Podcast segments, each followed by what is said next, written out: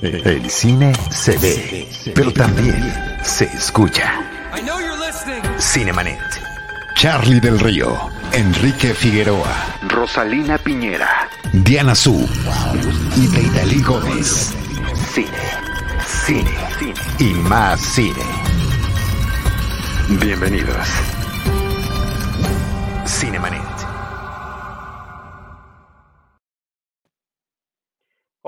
Soy Charlie del Río. Bienvenidos a este episodio especial de Cinemanet. Lo estamos haciendo, transmitiendo en vivo, eh, justo ahorita que terminó hace unos minutos la ceremonia de los premios Oscar. Está conmigo Jaime James Rosales, nuestro productor y titular de Cinema Tempo Industria. ¿Qué tal, James? ¿Cómo te va? ¿Qué tal, Charlie? ¿Cómo estamos? Hola, un gusto poderlos saludar a todos en esta ocasión tan, tan bizarra, tan especial, tan diferente. Este, sí, caray. Y, no, y, no, y no por algo bueno. Pues no necesariamente por algo bueno, pero sí por algo muy extraño. Ya, ya, seguramente los que nos están viendo ya saben qué fue lo que pasó, pero pues esto ahorita, ahorita lo platicamos y ahorita lo podemos discutir. Sí, ganó Coda mejor película, entonces. Este, cosas muy raras pasaron en esta noche, ¿no? Este, que no se nos olvide, Eugenio Derbez también estuvo mencionado en la ceremonia, entonces eso también tiene ahí su particularidad. Sí, digamos que la presencia mexicana no fue del todo como lo estábamos esperando, eh, con todo y que había inclusive, pues el, el codirector de la película Raya estaba nominada a mejor película animada, pero en la parte que se llama In Memoriam, en la que eh, se recuerda a las personas de la industria que fallecieron en el último año, pues bueno, eh, incluyeron al director Felipe Casals y a Carmen Salinas también. Entonces, sí, pues fue una sorpresa grata encontrar sus, sus nombres ahí como mexicanos, por supuesto. Así que me parece interesante que haya, hayan, hayan allí aparecido. Pero bueno, eh, James, si quieres rápidamente podemos platicar de cómo quedaron los ganadores. Mejor película, Coda. Mejor director o dirección, Jane Campion por El Poder del Perro. Mejor actor, el extraordinariamente polémico Will Smith por la película King Richard. Eh, mejor actriz, Jessica Chastain por Los Ojos de Tammy Faye. Mejor actor de reparto, Troy Kotsur por la película Coda. Eh, en el caso de mejor actriz de reparto, Ariana DeBose por West Side Story. Mejor guion original, Kenneth Branagh por la película Belfast. Mejor guion adaptado, Cian Heather por la película Coda. Eh, mejor eh, largometraje animado, Encanto. Mejor película internacional, Drive My Car eh, de Hamaguchi. mejor película documental en largometraje, Summer of Soul. Mejor cortometraje documental de Queen of Basketball. Mejor cortometraje live action, The Long Goodbye mejor cortometraje animado de Windshield Wiper, eh, mejor, y aquí venimos a empezar a, mencionar todos los premios que se llamó Dune en los aspectos, pues algunos artísticos y otros técnicos, mejor música original, Dunas, mejor sonido, Dunas, mejor diseño de producción, Dunas, mejor fotografía, Dunas. Em, también tenemos mejor canción original, No Time to Die, la canción de Billie Eilish y de Phineas O'Connell. Eh, mejor maquillaje, Los Ojos de Tammy Faye, mejor edición Dunas y mejor diseño de vestuario Dunas. Finalmente, Dunas también se lleva mejores efectos visuales. Una ceremonia en donde eh, dábamos, había bandazos para muchos lados, en donde nunca vimos eh, consistencia en, la, en, los ganadores, excepto por Duna en muchas de las categorías técnicas. Nos daba la esperanza de que de que al final no fuera Coda la, ganadora de la noche, pero termina siendo una película Coda que no solo es un remake, sino que en ocasiones parece que estaba copiada palabra por palabra y aún así gana el, el Oscar a Mejor Guión Adaptado. Entonces, este, una, una ceremonia muy extraña, eh, ahorita la gente está hablando de que de las conductoras, pero sobre todo este asunto de Will Smith. Entonces, este, pues si quieres vamos desmenuzando una por una de las categorías y en ese contexto pues vamos vamos platicando de este de lo que se esperaba, de lo que platicaste este con Carlos con eh, sí con con Iván Morales. Perdón, con Iván Morales el, el, el famoso episodio rumbo a los Oscars donde decíamos algunas de las pues de las favoritas y de las predicciones, y creo que más o menos eh, la mayoría le atinamos. Yo, yo tenía el temor, digo, puedo empezar por el tema de mejor película. Em, lo, lo, dije muchísimas veces, lo reitero esta noche.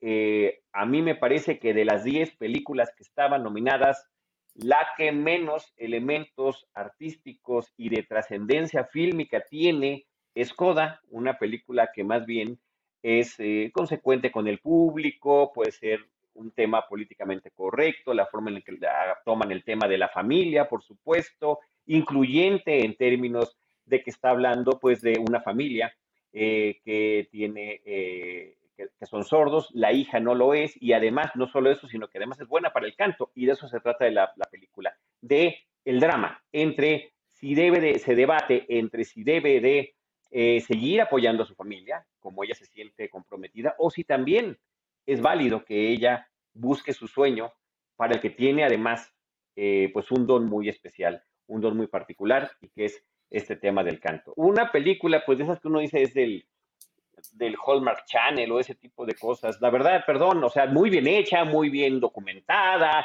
muy bien actuada, bien fotografiada, pero pues perdón, o sea, no veo eh, comparativo, eh, nada más ponerla con la que era la favorita y era mi favorita, con El Poder del Perro, por ejemplo, eh, con una superproducción como Dunas, con Nightmare Alley, que bueno, artísticamente tiene un montón de valores que son casi todos los de la producción cinematográfica, y al igual que West Side Story, o qué tal esa cosa tan impactante que es Drive My Car.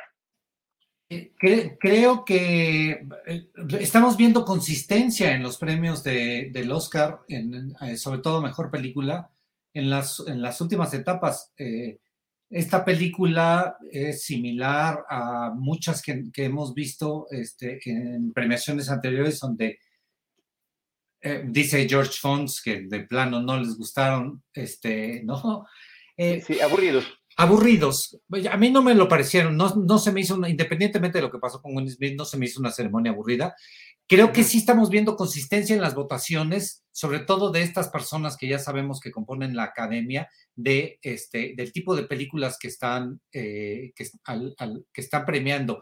Películas uplifting, tú las llamas películas Hallmark Channel, pero sí, todas, todas estas películas que inspiran, que devuelven el espíritu humano, que ayudan a que la gente se sienta mejor a la salida del cine y por lo tanto castigar aquellos dramas y tragediones en donde la gente sale triste, la gente sale decepcionada o sin, mucha esperanza. ¿No es este, tú, tú ves que sea este el patrón que estamos viendo ahorita en los Oscars? Pues no, no siempre, ese es el tema, que no siempre, pero en esta ocasión sí se desbordaron por eso. Ahora, eh, otro tema importante que mencionar es que esta es la primera ocasión en que finalmente la Academia de Cine le da el premio principal de mejor película a una producción que se fue directamente a una plataforma. Em, eh, Coda es de Apple TV Plus. Aquí en México actualmente está disponible a través de la plataforma de Amazon Prime Video. Es una película que no se vio en salas cinematográficas. Esto previo a la pandemia era un tema muy serio para la academia. Había eh, grandes personalidades de la industria fílmica que decían que el cine se ve en el cine. Y aunque llegaban a tener nominaciones películas que fueron hechas eh, bajo la producción y tutela de una plataforma, como el caso de Roma, de Alfonso Cuarón, y que sí fue, fue nominada, no terminan llegando, o de Irishman, la película de Martin Scorsese, no llegan a, no llegaban a finalmente poder ganar ese reconocimiento. Yo creo que influye mucho esta pandemia que eh, estamos viviendo desde hace un par de años, en el que efectivamente, a partir de los eh, eh, de los encierros involuntarios, de las cuarentenas, eh, de películas que se postergaban indefinidamente, algunas más de un año, algunas hasta dos años, para que se pudieran ver, o hubo otras que decidieron finalmente, pues, poder exhibirse a través de una plataforma. Entonces, de alguna manera, me parece que eso también influyó en la decisión de esta noche. ¿No ves eh, cosa, una situación similar a lo que pasó con Green Book cuando gana Green Book, que, que todo el mundo se queda, pues, ¿qué pasó? Atónito, sí, sí, sí, impactado. impactados. totalmente, lo mismo. Este, aunque, aunque obviamente el año pasado fue Parasite, ah, perdón, el antepasado fue, fue Parasite, y eso también desequilibra esta teoría de que, de que solo están buscando películas inspiradoras, ¿no? Claro, no, bueno, Parasite, pero además tú ves que gana una película como Parasite y te parece que es algo eh, muy merecido, con todo lo que tiene, el, lo que, la forma en la que está realizada la película, en las actuaciones, en la temática, en la profundidad que tiene. Puede que haya sido una película no necesariamente favorita del público, no necesariamente taquillera, pero uno como cinéfilo entiende eso. Entonces, pues... Sí, está, está muy raro. Pregunta hashtag fílmica. Entonces, ¿sí veo Coda? Pues sí, sí, honestamente sí hay que verla. Había que ver todas las películas nominadas e, este año. Creo que sí había un estándar de calidad. Por supuesto, yo no estoy hablando de que Coda sea una mala película, es una muy buena película, pero ya lo platicé, platicó Charlie hace un instante. Es una película mediana que no está para estar en los cuernos de la luna y pues mucho menos para haber ganado el, Oscar a, mejor película. Sí, sí, sí, sí, qué, qué, qué cosa tan, tan impresionante. Gabriela Garza Servín, querida Gaby, qué gusto que me acompañes. Hemos estado chateando yo con varios amigos y varios grupos eh, durante el transcurso de la ceremonia y, este, y, está comentando cómo es que un remake gana. Bueno, puede, eh, eh, es posible, o sea, no hay ninguna restricción para que eso suceda. yo no he visto la película original. Quienes la han visto, es una película francesa, quienes la han visto me dicen que es infinitamente superior y que además tiene el factor, pues justamente de la originalidad, pero por eso gana como una película eh, de guion adaptados. Ganó sus tres nominaciones, ganó como mejor actor de reparto, que era el único que sabíamos que estaba seguro, eh, Troy Kotsur. Y que sí, ahí sí no hay discusión. Y, este, y estos dos de mejor película y de mejor guion adaptado. Oye, Mel Salazar, que siempre nos acompaña y nos apoya, dice, me encanta que Jaime participe contigo, Charlie, invítalo más seguido. Mel, mil gracias, pero déjame te explico. Jaime es el que me invita a mí. Jaime es nuestro productor. Jaime es el que organiza esto. Jaime es el que se sumó también. Fíjate, nada más deja que haga la mención, Jaime. James, como también te digo de cariño. A partir del de el tema de la pandemia, él se ofreció a empezar a producir Cinemanet para que pudiéramos continuar, porque nosotros, antes de la pandemia, nos reuníamos en un estudio de Paulina Villavicencio a eh, grabar semanalmente en una cabina eh, formal, Cinemanet. Y a partir de la pandemia, pues empezó esta posibilidad que ya era, ya, ya existía pues tecnológicamente, pero que no habíamos utilizado. Y Jaime dijo, yo los eh, produzco, yo los enlazo. Oye, pero yo no sé cómo hacer eso, no te preocupen, yo me encargo de eso. Y también, justamente antes de que iniciara la pandemia, iniciamos otro proyecto que se llama Cinema Tempo. Y Jaime es conductor de un eh, eh, programa de Cinema Tempo que se llama Cinema Tempo Industria, donde junto con Alejandra Casegui analiza eh, pues temas distintos de la industria fílmica justamente desde esa perspectiva, invitando a gente que trabaja en todas estas áreas. Pero hoy sí dijo, no, este es mi tema, el día de hoy y por supuesto que aquí estamos encantados y con mucho gusto. Así que muchas gracias, Mel, por, por Muy felices de estar todos aquí. Este, tenemos a muchísima audiencia, nos da mucho gusto poder platicar con todos. Pepecas, Picapapas, este, como últimamente ha estado también con este. Hola, Pepecas. Pepecas, este, con, nosotros, ¿cómo le fue a Netflix? También ha sido, este, Netflix apostaba todo por muchas cosas, pero finalmente no logra, este, ganar el, el Oscar. Su, carta, su, carta más importante era The Power of the Dog, el poder del perro con la película con el mayor número de nominaciones, termina llevándose este reconocimiento increíblemente relevante, importante, que es el de mejor dirección, pero pues yo, yo quería que también se llevara mejor y creía que lo merecía. Mejor yo no adaptado, a ver, oh, eso sí, ese trabajo de adaptación, pues me parece que evidentemente es, es más complejo el de, el de The Power eh, of the Dog, pero bueno, no sé, ya no sé ni qué decir. Eh, bueno, sí, si quieres ahondamos en eso, este, y, fue lo que yo platiqué hace rato en Twitter, ¿cómo es posible que esta película que básicamente está copiando una película ya hecha, un guion ya hecho, pueda ganar el Oscar a mejor guion este, adaptado? Ahí está inconcebible que es copiar y pegar y por lo tanto, como la película original ya era muy buena, tú ganas el Oscar a mejor guion adaptado, es ahí donde este, pues todo el mundo brincó y todos brincamos y todos estábamos diciendo cómo es posible que esta película gane, gane eso, ¿no? este, de, Netflix, pues, ah, bueno, quería decir algo en particular sobre Coda. Coda es una producción independiente hecha por este, estudios independientes y con lana que, que fue inclusive este, eh, que, puso mucha gente, pero no es una producción de Apple TV. Apple TV la adquiere, es una de las adquisiciones, pero la adquiere solo para el mercado de los Estados Unidos. Si ustedes se fijan, en México, en México sí estuvo en cines, la trajo Diamond Films, la distribuyó en cines Diamond Films y Diamond se encarga de vendérsela como parte de su paquete que siempre tiene de películas, se la vende a Amazon Prime. Entonces, en Amazon Prime Video es donde pueden ver en México la película, la película Coda, ¿no? Entonces, creo que esta que hagas esa precisión es, muy, importante. Te agradezco que la hagas. Yo, yo estaba perdido con ese tema, definitivamente. Y tengo otro comentario que hacer, que lo quiero hacer extensivo. Eh, fíjate que también em, Jorge Ávila, un colega que espero que al ratito se pueda sumar con nosotros, él actual lleva muchos años colaborando con Cinemanet, siempre nos ha acompañado desde el inicio de nuestra historia y actualmente lleva eh, las redes de, Squire eh, Magazine México. Eh, nos invitó a varios otros colegas a poner algunas de nuestras nominaciones, de nuestras predicciones ahí en el portal y pues armamos un grupo en el que también está Mario Sekeli y todo el transcurso de la serie, saludos a todos, por supuesto, este, Alejandra Musi, Linda Cruz, Rosalina Piñera, Salvador Franco, Ernesto, este, también está incluido Dolly Malet. Y em, pues estuvimos ahí platicando y opinando toda la semana y también ahorita durante la ceremonia en el, chat. Y Mario eh, es, Mario Sekeli es un defensor a ultranza, muy convencido de Coda y de los valores de producción de Coda.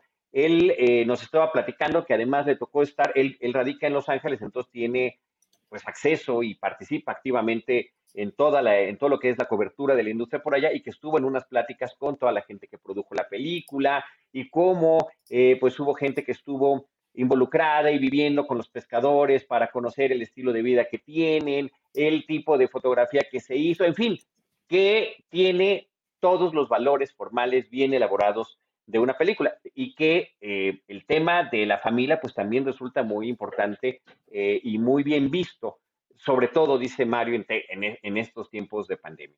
Entonces, que ese, él, él veía muy fuerte esa, percibía esa inclinación de los votantes de la academia por esta película y que pues terminó de notarse hace unos cuantos días cuando la película gana el sindicato de productores y normalmente hay como una guía y lo decíamos también en el programa Rumbo a los Oscars, el, que mencionabas con Iván Morales. Ya tenemos desde hace muchos años una guía a través de los ganadores de los distintos sindicatos, de las distintas profesiones del mundo cinematográfico. Quien gana mejor eh, película en el, en el sindicato de productores, pues tiene las mayores posibilidades de terminar ganando en los Oscars. Y si a eso le sumas que también el reparto ganó en los Screen Actors Guild, que es el equivalente pues a, a la mejor película, al mejor reparto, pues también. Entonces venía ya como muy apalancada en ese sentido.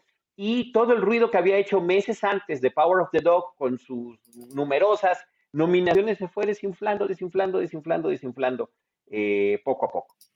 Sí, de hecho las predicciones ya de todo mundo, precisamente por esos premios de los sindicatos, este, de todos, de todos, todos, todos lo esperábamos, todos ya sabíamos esta trágica noticia de que Coda iba a ganar lo que, lo que no es trágico, lo que es una muy buena noticia, lo que es maravilloso es tener el día de hoy a Deidali Gómez. ¿Cómo estás, Deidali? Deidali, lo logró. Oye, Deidali, además de darte la bienvenida, te estamos esperando para el chisme, ¿eh? Estamos hablando apenas de mejor película y, este, y sí estamos guardando este tema porque qué bárbaro, qué, qué, penoso, qué situación, qué situación le inyectó eso sí mucha adrenalina a la ceremonia, ¿no? Que estaba así como al borde de la lágrima, como muy eh, calmada, emotiva, y de pronto pasa esto y bueno, nadie lo puede creer, quedamos en shock. Y de pronto, ¡pum! Pero bueno, vamos a terminar hablando nada más ahorita de, de, esto que estábamos charlando, que estábamos hablando de mejor película, de estos valores o no valores de Coda. A, mí, con todo y eso que, que aporta Mario Sekeli, que les comento que estuvimos platicando, más lo que platiqué también la semana pasada con Iván, pues yo eh, eh, sigue siendo la película de las 10, la, la que menos me convencía, pegaditititita a King Richard, por cierto, por cierto. Entonces, pues sí, ¿eh? No, a, ver, yo, yo, soy, yo no soy de los detractores de Don Look Up. Don Look Up me parece muy divertida y me parece, pues a mí que me gusta la caricatura eh, como, como forma de crítica, ¿no? Hay caricatura política, hay, hay muchos tipos de, de, caricaturizar las situaciones, de satirizar. A mí me parece que eso es. Y, y, que lo cuenta muy bien. Y a mí me pareció una película muy divertida, me pareció muy refrescante. No, yo de Don Look Up no, no tengo queja alguna. Pero pues bueno, por supuesto que nada más quedó ahí en la mera nominación. Para, para, mí no era la más, la más floja. Para mí la más floja, sin duda, es Licorice Pizza. Yo sé que está, que todo el mundo me tira de, todo el mundo me tira de a loco y que es una campaña personal. No, no tengo ninguna campaña con, con, esa película. En, en, lo particular, yo hubiera preferido que Drive My Car, que Look Up. Claro, bueno, a ver. ¿no? Don't Look Up es una sátira genial, maravillosa. Lo único que tiene es que tal vez está llevada demasiado larga, demasiado al límite pero este, The Power of the Dog, eh, Belfast, que una película que, que, que, amé, sin que, ¿no? Que, que, hace que derrames las lágrimas cerca del final de la película, sobre todo con la actuación de Judy Dench, que Judy Dench no se merecía tampoco estar nominada, sino nada más por, por una escena en, en, particular.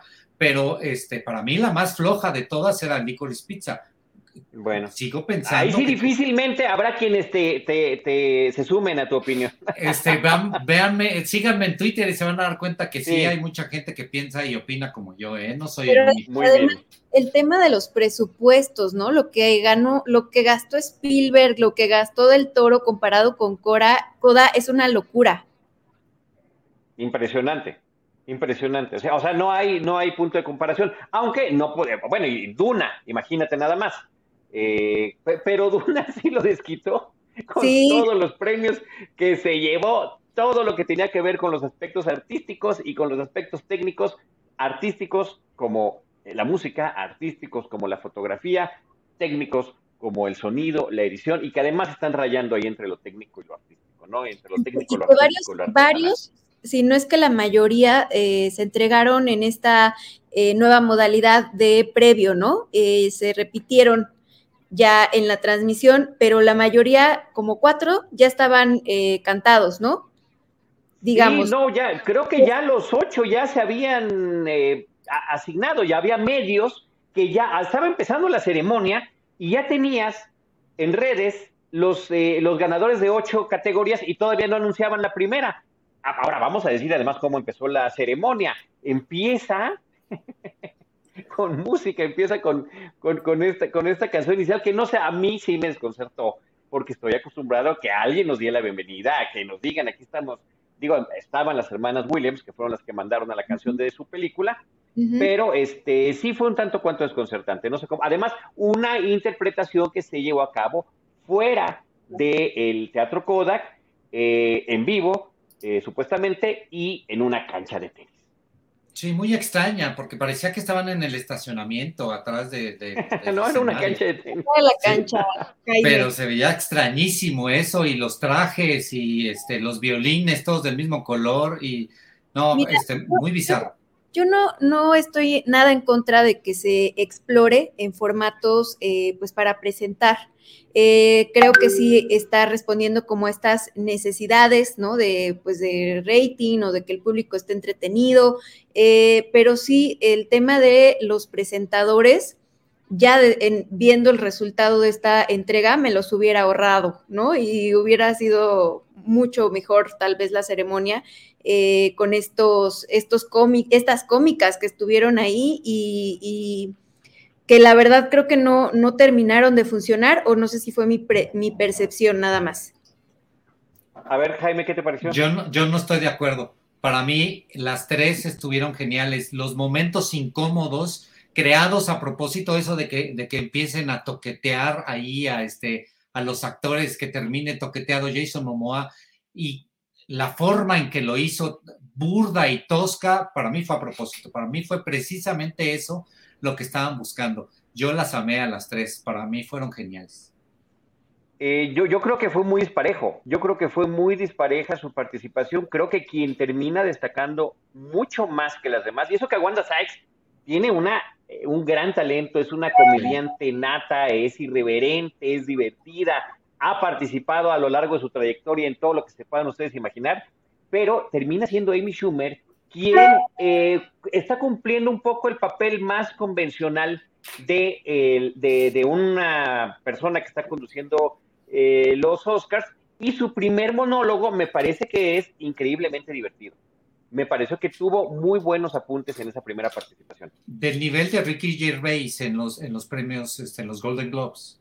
Sí, sí, bueno, inclusive eh, hasta un poquito de Billy Crystal, sin duda alguna. Ah, Pero de repente llegaron a tener esos momentos súper incómodos. El, el, de los disfraces no me pareció nada chistoso, me, me dio pena ajena y más aún me súper incomodó cuando quisieron hacer esto que se pareció, ¿te acuerdas de Idalía, lo del año pasado, cuando están caminando entre las mesas y haciendo bromas con, con los eh, miembros de la industria que están allí? Pero a mí me dio mucha pena esa interacción con Judy Dench. No, la interacción con Jesse Plimons, o sea, fue la cereza en el pastel del mal gusto. Ya había pasado lo de Chris Rock con Will Smith y le dice Amy Schumer a, Jesse Plimons, ¿dónde está la mujer que vino a llenar la silla? O sea, su esposa, que también estaba sí, súper de mal gusto. Por eso yo digo, me las hubiera ahorrado, honestamente, si iban a continuar con esta, eh, pues ya se había tomado como una agresión esta clase de comentarios, entonces, eh, entiendo que ya tienen como un sketch delimitado, pero probablemente se lo pudo haber evitado. Pero no era este de Dalí ahondar en exactamente lo mismo, de, trasladar este chiste a otra situación inversa, donde la mujer es la que está haciendo objeto de, un, de, los hombres. Jesse Plimas no, no se rió no se rió. Entonces, si no se ríe, si no causa gracia, pues no funciona tu trabajo, ¿no? Sí, pero no se levantó a pegarle. No. Digamos que tuvo ese, ese buen tino, ¿no? De, de, porque, bueno, a ver, queda mal el que hace eh, mal la broma, sin duda alguna, ¿no? Pero queda peor el que termine reaccionando este, violentamente. Claro. Y es el caso de Will Smith y en, con este hecho que hizo que explotara Twitter, explotó a mí eh, de repente me empezaron a llegar mensajes y mensajes, pues mis, mis amistades y familiares que saben que me gusta el cine. ¿Qué pasó? ¿Qué, ¿Qué hubo? ¿Fue real o no fue real? Porque además la primera pregunta que nos hicimos todos, ¿fue actuado? ¿Qué pasó? Pero pues yo sí el pack, ¿no? Y, y a mí en, en, la transmisión que estaba viendo se fue el audio. Entonces ya no pude, y los gritos que empezó a echar eh, Will Smith eh, con groserías, repitiéndola dos veces. Eh, no, se puso impresionantemente violento. Yo estaba viendo la transmisión interna, perdón, yo estaba viendo la transmisión de la ABC y yo en ningún momento vi lo que, lo que sucedió, al menos, y quiero checar eso porque este, me pude haber equivocado, pude haberme distraído en ese momento este, tuiteando alguna tontería, pero este, en la transmisión de la ABC no, no sucede esa escena, sucede en la transmisión internacional. La primera que vemos el primer tuit que alcanzamos a ver con esa escena grabada viene de la transmisión australiana. Por lo tanto, también, y por lo que estoy este, entendiendo, de la que sale en México a través tanto de TNT como de, como de este, Azteca 7, este, y que por lo tanto todo el mundo la ve, pero la gente en los Estados Unidos, por lo que yo entiendo otra vez, no la, no la alcanzó a ver, no la alcanzó ni a escuchar ni a poner atención. Sí vieron el chiste de lo de G.I. Jane y este, las cosas este, sucedieron demasiado rápido.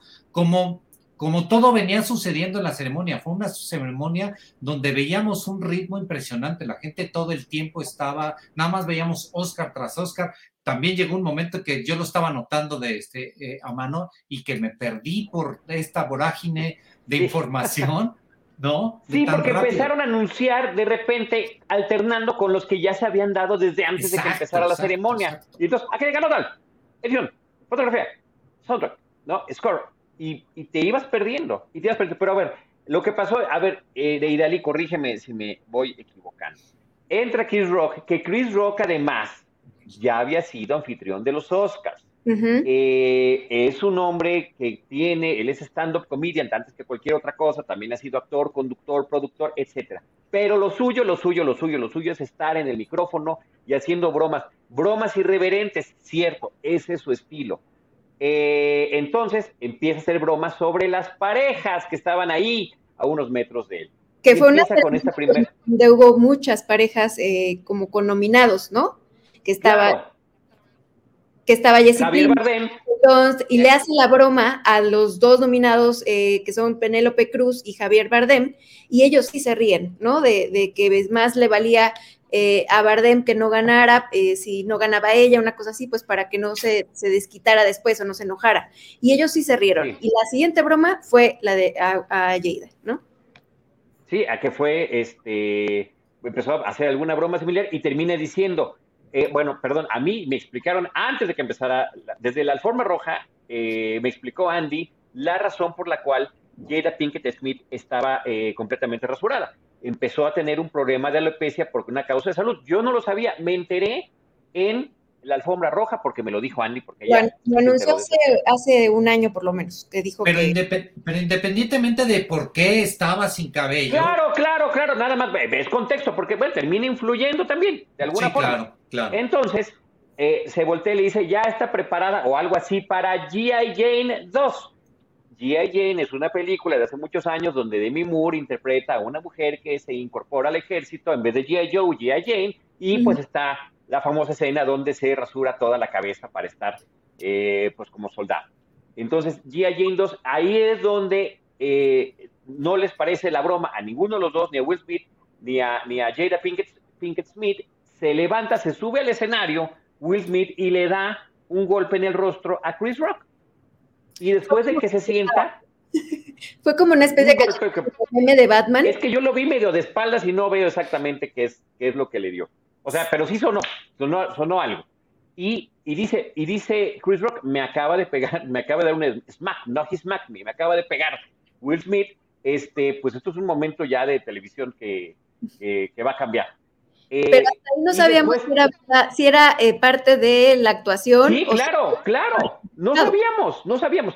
Pero yo creo que empezamos a sospechar cuando está gritando desde su asiento otra vez Will Smith como diríamos aquí en México, a grito pelado, no pongas el nombre de mi esposa en tu blip, blip, blip, blip, blip, boca. Jaime. Eh, por un momento, yo sí pensaba que era broma, les juro que todo el tiempo, y porque revisaba yo el video y yo no alcanzaba a ver el, el golpe, no, no, no hay una sola toma que diga realmente lo está golpeando sí hay un ruidito y no lo pude escuchar bien porque al mismo tiempo tenía la ceremonia este, en, la, en la, señal de TV abierta se vio eh, perfectamente el momento. O sea, sí no hubo duda de lo que pasó. Yo lo estaba viendo en tweets que me, que me, que me estaban mandando de que, mira, Jaime, sí es cierto, sí le pegó, sí reaccionó. Hay por ahí es Pati Montonto, a quien le mando un saludo a la bolita roja, dice, este, no es posible que la academia haya planeado eso porque lo que menos quería es que toda la, toda la ceremonia se centrara sobre ese único tema. Es más, para mí es muy importante la celebración del padrino por, porque estamos promocionando los 50 años del padrino 50 y entonces esto está desviando la atención de todo el público hacia, hacia, este, hacia este evento y no de, pues, hasta de Carmelita Salinas que apareció, que por un momento también pensábamos que me empecé a llegar Carmelita Salinas y yo dije, esto es un meme, no es cierto, yo no la alcancé a ver. Maestro Casal también salió ahí. Sí, este, Felipe Casal también, este, de, una, de una manera increíble. Yo creo que este, ¿no? Eh, que la que ahí sí fue una labor muy intensa de, de la academia, seguramente, desde, desde México, de mandar, oye, pues quiénes son las, las figuras más relevantes del cine que fallecieron este año, pues aquí está la lista, ¿no? Ahí sí sé que y sé, sí creo que hay un contacto directo entre las academias y, oigan, pues obviamente valórenlo ustedes si quieren tener a, estas dos personalidades o no, pero no, la conversación está en otro lado, los memes están en otro lado, ya comparando a este... Y todo el mundo prendió la televisión, Jaime. Todo el mundo prendió la televisión. Exacto si, si, fue un truco publicitario, que no lo creo, o sea, por supuesto que no, creo que sea un truco. No, no, lo es.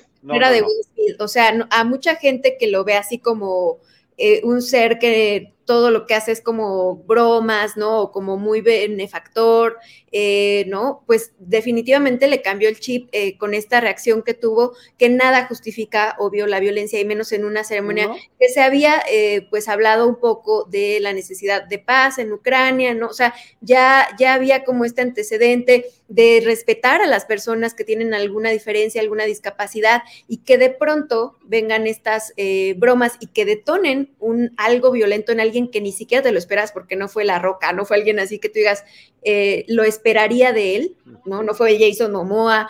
Eh, también lo de, lo de Josh Rollins se me hizo súper inadecuado, o sea, este toqueteo que le hace eh, Regina Hall eh, se me hizo innecesario, no chistoso, o sea, yo la verdad con ellas no tuve conexión alguna. pero, pero sí hay un, un, costo que va a tener para Will Smith este, este momento, este arrebato. Bueno, pero parece que no. Es decir, la, la reacción de la gente que estaba allí en vivo en la ceremonia me parece que los delata. Yo esperaba que cuando anunciaran su nombre como los con los nominados, que al menos en ese momento no aplaudieran. Oye, acabo de ver a alguien que en lugar de tener prudencia, fue inapropiado el chiste de Chris Rock, sí, sin duda alguna. ¿Quién quedaba mal allí? Chris Rock. ¿Qué pudieron haber los otros hecho? Pues nada más hecho cara de que, mira, ¿no? O sea, ¿qué, bajo has caído? Hasta gritarlo. se lo dices a alguien con, con la pura mirada. Sabes que las cámaras están viendo, pero voltear a ver a tu esposa, levantarte, subir al escenario, darle una bofetada, regresar a tu lugar y desde la y, y, desde la desde tu lugar empezar a decir groserías, perdón, o sea, yo, a mí me ha tocado, a ver, yo como espectador he visto a, Will Smith en innumerables películas y me parece un tipo muy divertido. Lo he platicado con él en persona en más de una ocasión, me ha tocado en estos últimos 20 años de trayectoria de cobertura fílmica un par de veces. Carismático, divertido, simpático, amable y además desde hace mucho tenía su plan. Oye, yo ya hice comedia, ya he hecho estas películas donde salvo, salvo al mundo. Yo quiero hacer películas serias quiero trascender, porque también ya no tengo más de 40 años, ya no voy a estar brincando hasta que se me rompan las rodillas. Eh, tenía un plan. Y el plan era, pues, a ver, si me había funcionado con las películas de Salvar el Mundo para los temas de acción, ¿qué tal eh, empezar a hacer personajes históricos, personajes de la vida real? Y con eso se fue. Y sus tres nominaciones al Oscar son por personajes de la vida real. Y ahora que finalmente tiene este que, por alguna razón que yo no entiendo, porque a mí la película no me encantó, y lo he comentado, aquí está registrado en Cinemanet, termina teniendo el eh, gusto de la gente de la academia que ya se venía, eh, ya se venía prediciendo que él es el que iba a llevarse el premio esta noche. Eh, entonces, no hubo... También pobre Benedict, ¿no? Que también Benedict se esperaba que se lo llevara por su actuación en El Poder del Perro y, y sí es fue... El que se lo debía haber ganado, pues a mí me parece que es una actuación más sólida en una película pues, de mucho mejor calidad. Pero ni modo, así es esto, cada año nos enojamos con, con la forma en la que lo deciden. Pero lo que, lo, lo que estoy comentando ahorita es la forma en la que reaccionó la industria que estaba ahí presente. Jaime, la industria que estaba ahí en la sala. Es decir, terminaron tolerándolo, terminaron aplaudiéndolo, entonces, primero lo aplauden cuando lo nominan, lo aplaudan cuando lo aplaudan cuando lo mencionen, lo aplaudan cuando gana y se sube al escenario y entonces ahí sí se echa la mejor actuación de su trayectoria. Lloró, lloró. A, mí, no me gustó su disculpa, para mí fue patética, por eso No, es que no fue disculpa. Pero, perdón, perdón que me altere. No, me estoy alterando, perdónenme, perdónenme, me voy a echar para atrás. No me cachetees, no, me cachetees, voy, Charlie. Voy a bofetear la pantalla. No, no me pareció que en ningún momento escuché que se disculpara, escuché que se justificó se justificó ante el beneplácito de todas las personas que estaban allí presentes. Eso me parece increíblemente lamentable. Eh, ¿Qué opinan de que Will no le ofreció una disculpa a Chris Rock? Es lo que estamos diciendo, no ofreció ninguna disculpa. Él justificó, igual que King Richard. Sí tenía, o sea, yo creo que seguía muy enojado, que el llanto que tenía era de, de que no sabía en qué momento había virado tan pronto la situación eh, que seguramente va a causar como algo en su, en su matrimonio, ¿no? Este momento, em, que cambió completamente el mood festejo, pero yo siento que sí, que eh, disculparse por la violencia con, con Chris Rock no sé, o sea, em, se disculpó. Con todos era, era una disculpa con, no nada más con él, con todos. Disculpen que pasó esto. Específicamente se disculpó con la academia y con los presentes y jamás con Chris Rock, ¿no? Em, yo no sé, o sea, pues se, era, digamos que Chris Rock quedó como el bully y entonces no sé si está, es correcto o no que te disculpes con alguien que, que te está abusando de alguna manera de ti. No sé, no lo sé. Entramos en temas como muy riesgosos. Sí, porque yo estoy viendo que ahora hay, hay mujeres que están justificando el actuar de Chris Rock diciendo... Porque defendió a una mujer. Está defendiendo el honor de su esposa y por supuesto que este sí es un hombre, eh, este, y, pero pues no estamos hablando de precisamente que tenía que ser una ceremonia donde celebráramos la no guerra, la no violencia, la paz. A ver, te voy, te voy, a, te voy a, leer lo que puse en, en, uno de mis últimos tweets antes de empezar el programa. De hecho, eh, eh, en lo que busca Charlie, eh, hubo ese momento de texto es, en la pantalla y de silencio, donde hacían pues este llamado, ¿no? Para poder apoyar a la gente en Ucrania y, o sea, tuvo su momento muy solemne y después pasa esto. Ok, y dicho lo anterior, lo que escribí, puse, dije, en los Oscars premiaron lo políticamente correcto en las categorías, pero no en el escenario. Sí. Eso es lo que pasó. Es muy lamentable. Es muy lamentable. Y lo primero que dijimos aquí hace ratito, y queda grabado y está registrado, es, Chris Rock hizo un comentario inapropiado, totalmente, fuera de lugar. Está mal, está mal. ¿Cómo vamos a reaccionar después de eso? Porque está hablando de la condición física, pero igual, si Chris Rock se hubiera burlado de otro hombre pelón, este, también no hubiera habido tan, tanta, ¿no? La reacción, la, reacción de la esposa del hombre pelón no hubiera sido similar. Apretó un botón, apretó un botón. exacto, exacto, exacto, no, te burlas de la condición física de ninguna mujer. Si quieres, hazlo, hazlo de ti mismo, ¿no? que es, la, ¿no? Que, regularmente el chiste cuando lo haces sobre ti mismo y sobre tus condiciones físicas, pues perfecto, porque tú eres el dueño de tu, de, tu propio cuerpo y entonces hablas sobre él de la manera que te, que te plazca. No lo hagas de la condición física de ninguna otra persona. Si lo vas a hacer, hazlo de alguien que no sea vulnerable, hazlo de tu compañero del que siempre te burlas todos los días y que sabes que aguanta, que aguanta la broma pero no lo hagas de una mujer y este, independientemente de quién sea, ¿eh? No porque sea la esposa de, nadie, perdón, perdón, de nadie, de nadie, de nadie, de nadie, eso es punto. O sea, así de sencillo es. No veo, no veo la complejidad en ese tema. Y la otra cosa que me llama la atención, se sube al escenario y empieza a llorar, e insisto yo, la mejor actuación de su trayectoria en el escenario, en la edad en ese momento, yo hasta bromeé, claro, ahora, se, ahora hasta le van a dar un Emmy por la actuación que está teniendo en un programa televisado.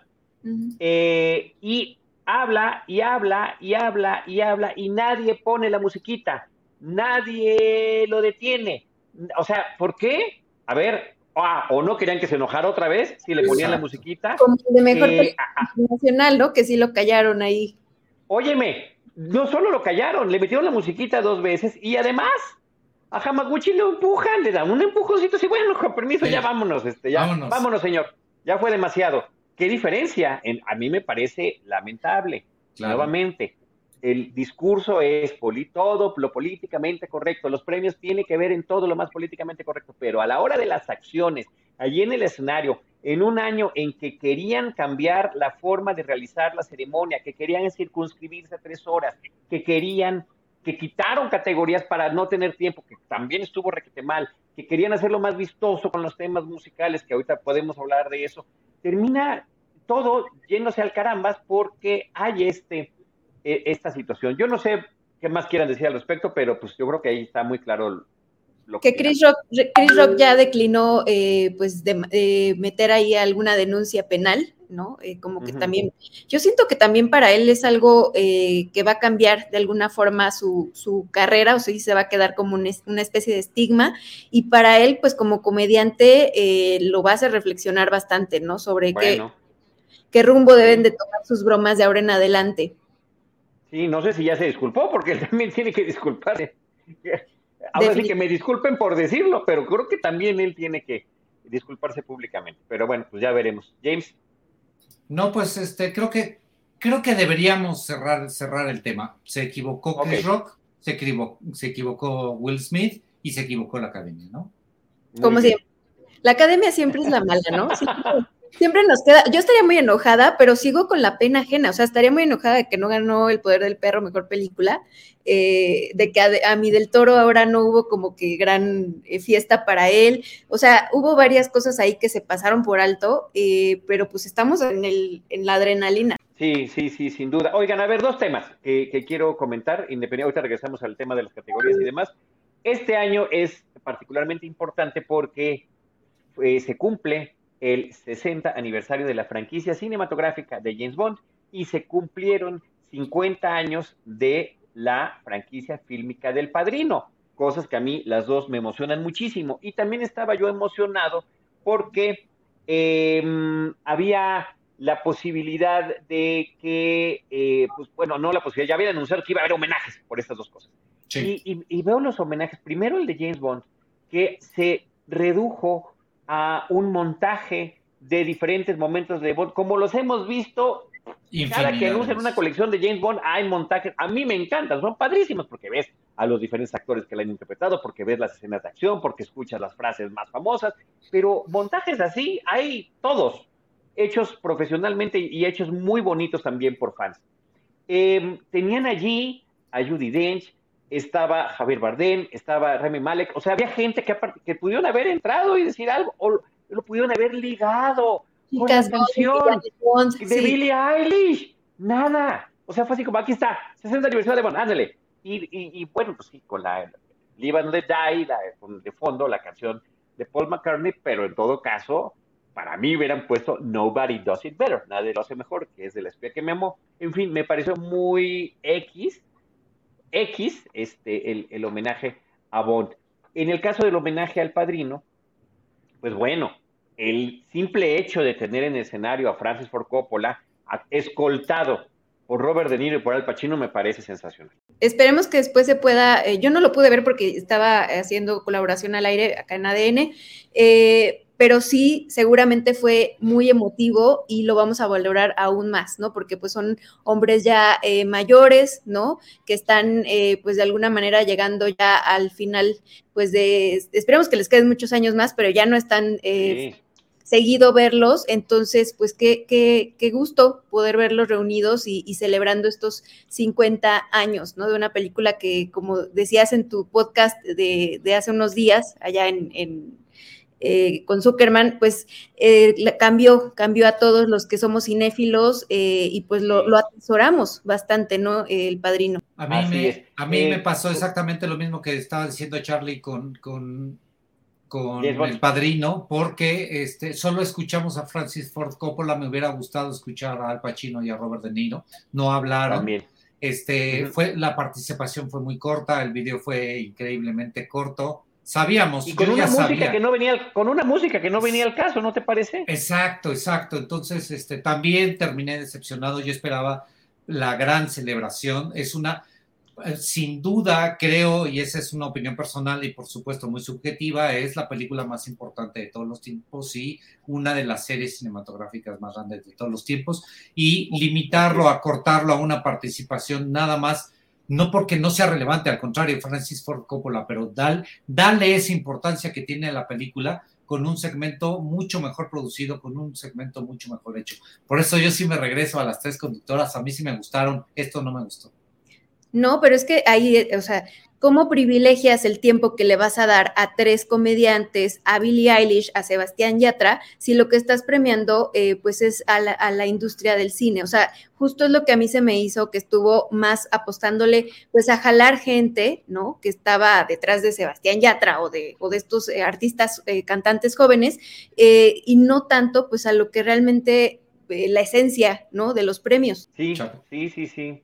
Este, mira, eh, por ejemplo, hablabas de, lo, importante que es la franquicia. Son los 50 años de la primera película, efectivamente se convierte en una franquicia. El, hecho de que esté Robert De Niro, que entró dos años después, cuando se estrena El Padrino 2, él no había participado en la primera película, toma el papel de Vito Corleone que había tenido Marlon Brando, porque estamos viendo su eh, precuela, estamos viendo una, El Padrino 2 es una precuela y una secuela simultáneamente, lo cual es, la hace también increíblemente fantástica, pero es lo suficientemente importante para que también esté ahí presente. Sí me faltó que también hubieran hablado ellos, porque mira, no dejó de, no dejó de estar al mismo nivel en términos de tiempo que los otros homenajes que hicieron que también me gustan. Bueno, en el caso de Pulp Fiction hasta bailaron Uma Thurman y John Travolta.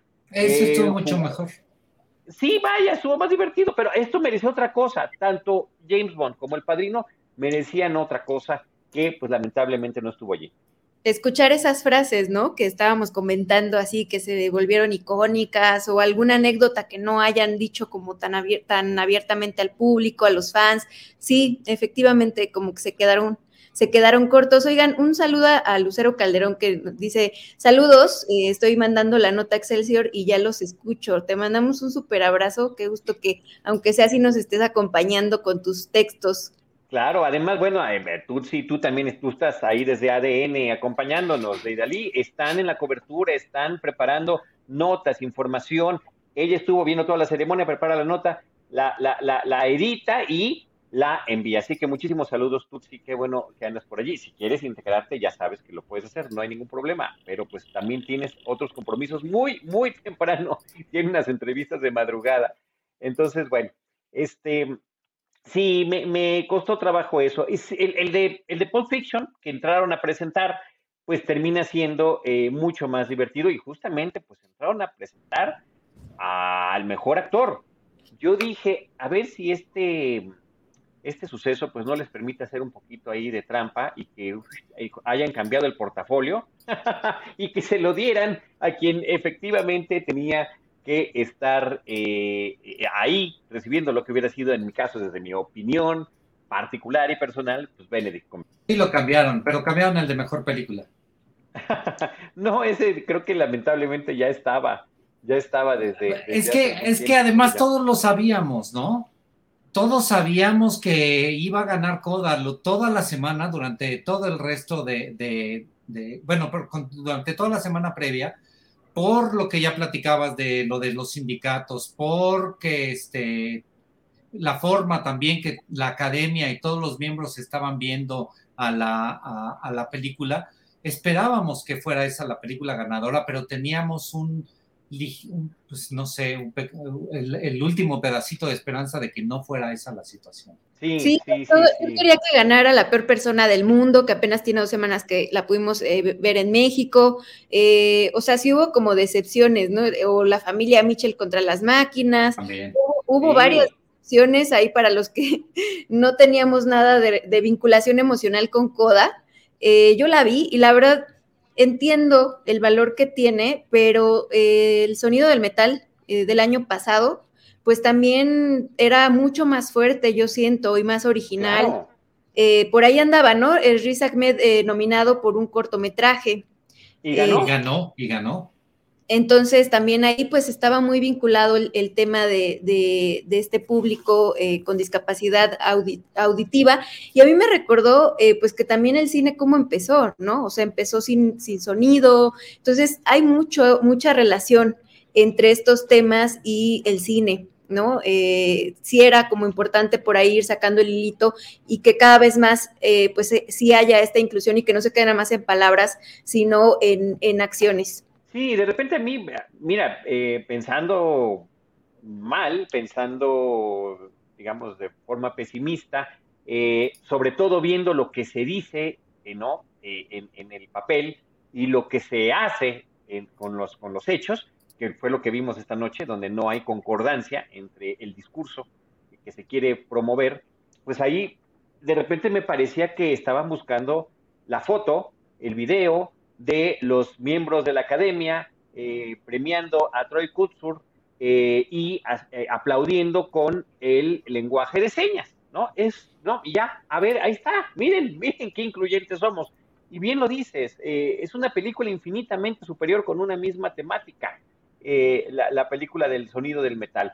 Tan solo entre las películas nominadas este año, la forma en la que tratan el tema, en la película Drive My Car, en la película japonesa que gana mejor película internacional, pues también ahí está retratado. Por supuesto que no, no se trata de, forzar nada, eh, son realidades y qué padre que el cine las, eh, las esté retratando, pero no que se force el discurso, cuando pues de repente parece que es lo que están aparentando. Eh, yo quería hacer el recuento de las ganador, de las de las categorías en las que ganó Duna. Cuando, cuando vemos que Duna empieza a ganar esta cantidad de premios, sí hubo un momento que dije, pues en una de esas sí se lo puede llevar Duna, este, todas las categorías. Sí, sí, sí, sí, hubo, esa posibilidad. ¿Cómo no? Entonces sí tenemos ese, ese, instante en donde decíamos, pues Duna sí, sí puede ganar y sí hay manera de que se pueda llevar este, alguno de los premios, entre comillas, importantes, pero a la hora de la hora, este, pues no, no se lleva ni, ninguna. dice Antonio Guzmán que fueron seis galardones para Dune. Qué bueno que aquí está Antonio Guzmán, aquí nada más era cosa de nosotros este, checar muy bien nuestras notas, efectos, edición, fotografía o cinematografía, como le llaman ahora diseño de producción, score, que en español le decíamos o le decimos todavía la música incidental y el mejor sonido, el diseño de audio. Todas técnicas, todas técnicas, ¿no? Y artísticas, yo digo y artísticas, ¿no? O sea, creo que la fotografía es un tema muy artístico, la música de Hans Zimmer, por supuesto, que es un tema muy artística. Esas dos categorías increíblemente peleadas. Yo creo en categorías música y, y, diseño de producción que decías quién gane. O sea, ahí está, ahí está Lucero que... ya nos también nos está regañando. Sí, ya dijimos seis Óscares. Seis. Muchas gracias, Tutsi. Ya te dije que te debías de haber metido. sé que tienes entrevista a las cinco de la mañana. Dice que no, que no lo va a hacer, que este, que hoy no, que, que sí, que, que sí es por Deidali, sí, pero por Charlie y por Jaime, pero ni por error. Muy bien. Oye, eh, estaba también esta cuestión en la que sí pudo haber ganado Duna sobre todo también en la defensa del cine exhibido en eh, salas cinematográficas. El cine, el cine por el cine y también que también en muchas otras ocasiones y de manera tradicional también se reconoce a las grandes superproducciones, a esas películas que simplemente por su alcance épico, eh, pues son muy impactantes y terminan teniendo el reconocimiento, el gusto del público y el reconocimiento de la academia y el reconocimiento de la crítica. Una de las buenas bromas que hizo Amy, por ejemplo, esta noche, en el caso de Don't Look Up, eh, al director diciéndose en su cara, lo que pasa es que los de Don't Look Up, pues Don't Look Up no, no buscaron las, las reviews porque nadie, este, nadie fue favorable con ellos. Hasta ahí iba todo. Oye, tampoco se habló de que, de que estuvo Elliot Page, ¿no? Eh, ya transición, Transicionada, transicionado, ¿no? Entonces, eso también era como parte de la historia, ¿no? De una premiación que le, le dieron el premio, pues, eh, por June y después ya ahora regresa a presentar, o de Liz Minnelli en esta eh, pues condición física en la que se encuentra. Eh, me pareció muy emotivo, ¿eh? Me pareció muy emotivo y me, y me pareció un momento muy bonito. Me encantó que Lady Gaga estuviera con Liza Minnelli, eh, gente que se dedica a la música y al, cine y que ella fuera quien anunciara el premio a la mejor película. Lástima de lo que anunció, pero este, ella increíblemente bien. por ejemplo, además, Liza Minnelli la trayectoria que tiene es espectacular y, el hecho de que en años recientes haya participado en una serie como Arrested Development también te habla de su sentido del humor, eh, de entrarle a, cualquier tipo de, producción siempre y cuando sea de calidad y Arrested Development lo es y tiene un personaje ahí increíblemente divertido. Sí, ahorita que mencionas eh, series, pues precisamente eh, siento que muchas personas no ubican a, la directora de Coda, ¿no? a pesar de que ya tiene dos décadas, creo, de trayectoria. Eh, y pues creo que fue ahí guionista de Orange is the New Black, también tiene su, carrera en televisión, entonces eh, pues también habrá que seguirla, ¿no? A ver qué, más está proponiendo próximamente, porque pues ya con un Oscar se, se abren muchas puertas de proyectos y ahí sí yo sí celebré que, hubiera como este tema de, mujeres ganando eh, premios, ¿no? Eh, a Jane Campion, pues por, dirección, y es la el segundo año consecutivo en el que se gana. El año pasado dirección lo ganó eh, Chloe Zhao por Nomadland. Entonces, ahí en esa exigencia que había de que las mujeres fueran consideradas en estas categorías también importantes, pues creo que sí hubo ahí un avance y sí es merecido. Oigan, y bueno, y hablando de eso, por ejemplo, en la categoría de mejor diseño de vestuario, donde los nominados eran eh, prácticamente mitad y mitad, mitad eh, hombres y mitad eh, mujeres, pues está el, el, triunfo que a mí me parece merecidísimo, merecidísimo, de Jenny Vivan por la película de Cruella. 71 años, tres premios Oscar, uno de ellos eh, por eh, Mad Max, ¿no? El otro por una película de los 80 que ahorita no recuerdo el título, pero es una mujer que pues ya demostró que, ¿no? Es una máster, entonces eh, puede llegar a la ceremonia con, sin botón en, en la ropa y pues aparte de todo tiene mucho carisma y mucho talento. Y mucho sentido del humor. Justamente ella describió este, la forma en la que estaba conformado su atuendo en esta noche en la que se llevó el reconocimiento, James. Eh, de que era uno de esos Óscares ya cantados, ¿no? Este, pues yo creo que todavía estaba ahí entre Duna, también podría, pudo haber, es otro de los que se pudo haber arrebatado Duna, fíjate nada más, de los que ya le estabas contando, Jaime, en ese momento hace ratito que no, que no te salían las cuentas, ya se lo estabas adjudicando y yo sí quiero eh, hacer la observación de que finalmente fue Cruella la que se lleva este reconocimiento. Eh, óyeme, Jaime, cuéntame, ¿qué te parece? ¿Qué te, ahora sí, los números musicales, que fue algo que habían anunciado y anticipado, que estaría buenísimo, porque eh, estuvieron las cinco películas eh, que tuvieron la nominación, las cinco canciones nominadas, además, la que no nominaron, porque la producción no incluyó ni siquiera ni propuso para la academia, que se convirtió en un exitazo que es no hablemos de Bruno, de la película de Encanto, más la música también de la, de la sección In Memoriam. Pues este, me parecieron todos espantosos. ¿Qué más, ¿Qué más puedo decir? La verdad no me gustó, empezando por este, el de Beyoncé, no me gustó en lo absoluto, no me gustó la coreografía, entiendo lo del vestuario y los colores y la cancha de tenis, que para mí parecía el estacionamiento de atrás del auditorio, este, difícilmente ha habido alguno de estos números musicales donde yo quede completamente deslumbrado. Eh, creo que tiene muchos años que yo no veo una sola ceremonia del Oscar en donde me guste la música que están presentando. Entonces, por eso, mejor, este, Deidali, tú dinos, ¿qué opinaste de esos números musicales? Ahí tú tienes mejor opinión. No me disgustó, me gustó que abrieran con eso, o sea, como para cambiar, para variarle. Em, y aparte me recordó a, eh, Charlie, corrígeme si estoy mal, o sea, estaban recreando Compton y allá en, Los Ángeles estaban recreando como las canchas de Compton. No lo sé. Si fue así, o sea, también en, el, en el Super Bowl de este año, pues hubo esta recreación del mismo lugar.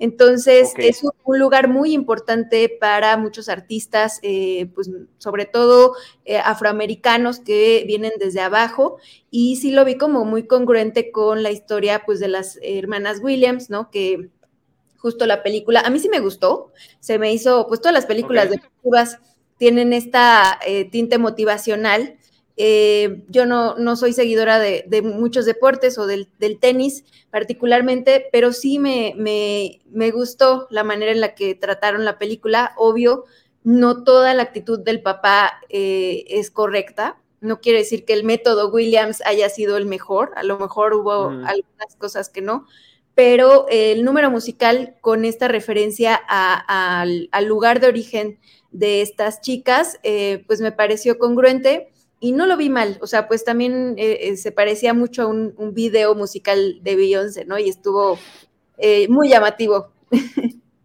Eso sí, llamativo sin duda. Venus y Serena Williams fueron quienes, cuando empezó la transmisión de los Oscars, son a quienes vimos y ellas mandaron justamente a la canción, que es lo que mencionaba yo hace rato, que me parecía atípico, pero bueno, era la forma en la que estaban tratando de innovar es como invitar a Jordan, ¿no? O sea, te invitas a una super... Y aparte te das cuenta de que son ellas, cambian mucho de look, ¿no? Entre una y otro evento, eh, pero por la altura, o sea, también las la reconoces súper rápido eh, en cuanto ves a los eh, entrevistadores o presentadores que están súper bajitos y ellas muy altas. No, le, leyeron o entendieron la, la letra de la canción de, de Beyoncé. Ay, perdonen ustedes. Este... Lo que es producir en vivo, ¿eh? Sí, lo que es producir en vivo. No produzcas, plática, estamos aquí para comentar. Platicaré. La, la, letra de la canción, a mí en lo particular, yo ya la había escuchado, ya había tratado de analizarlo un poco. La canción es Sufro, sufro, véanme cómo sufro. Y reconozcan mi sufrimiento y dense cuenta de que soy una persona que sufre cuando, y, con una canción tan vistosa, perdón, con un vestuario, con una producción, con una presentación así de vistosa, así de... Para, mí es contradictoria la forma en que, que presentaron esa canción. Si la canción es de que podemos hablar de lo que hemos sufrido nosotros como grupo minoritario en los Estados Unidos, en Compton, este, y presentarlo de esa manera, pues fue contradictorio. Tal vez era un sarcasmo que, que yo no entendí, lo que creo que es lo que le pasó a las tres conductoras, que fue tal su sarcasmo que mucha gente no, la, no lo entendió, pero este, en particular esa canción es, es, es complicada, no es no, no creo que sea una canción este, tan festiva y tan. Pero al final, al final, inclusive el título de la canción es Be Alive, ¿no? Eh, tienes que estar vivo. O sea, aunque sufras y sufras, tienes que estar vivo. Bueno, pero. Un golpe de fecho este, espectacular. Eh, eh, pero las contradicciones pues, son muchas, Jaime, y otra vez, Amy desde la conducción lo hizo notar. En esta época, parafraseo, ¿eh? porque no lo memoricé, pero en esta época en la que se está hablando de lo que hacen las mujeres y los logros la vida de Serena Williams y de, em, y de Venus. Ah, hagamos una película sobre su papá. ¿Sabes? A ver. Sí, era como un homenaje, ¿no? Al papá, eh, que también quedó opacado por Will Smith eh, involuntariamente. Eh, o sea, sí, definitivamente todo lo que se pensó que iba a suceder no sucedió. Ay, ya me apagaron la luz. Sí, ya te, ya te van a correr, van a levantar ahorita las sillas. No, no sucedió, no, ya se aprendió.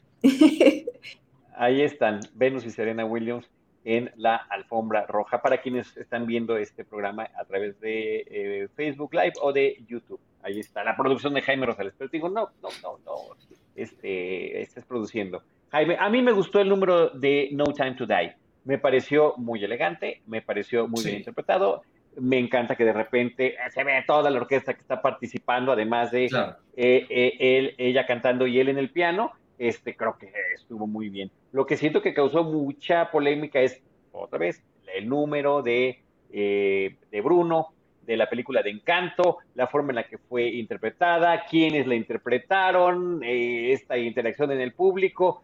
¿La viste, Deidali? ¿Te tocó ver esa o, no, o te la perdiste?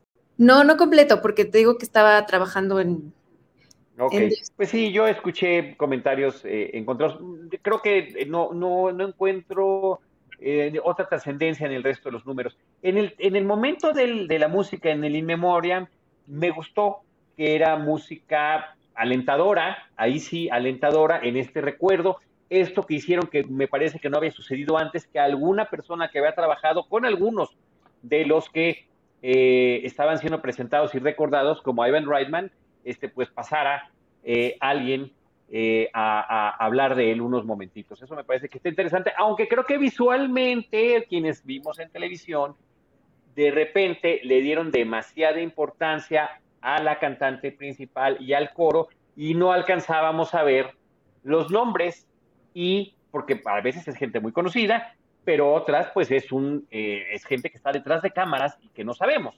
Eh, quién es y no me parece que en algunos momentos no se alcanzó a percibir justamente por darle esta eh, eh, relevancia a los intérpretes.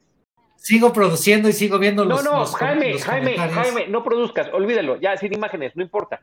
Este, dice Lucero, lo dijimos hace ratito. sí, sí, en, este, justamente en esa sección de Inmemoriam mencionaron a Carmen Salinas y a Felipe Casals, que pues sí, que, bueno, que... También luego es un segmento que todo el mundo se indigna porque olvidan a... Siempre falta alguien, siempre falta alguien. Mañana vamos a tener la lista completa de los que faltaron. Es más, ahorita ya debe de haber algunas observaciones.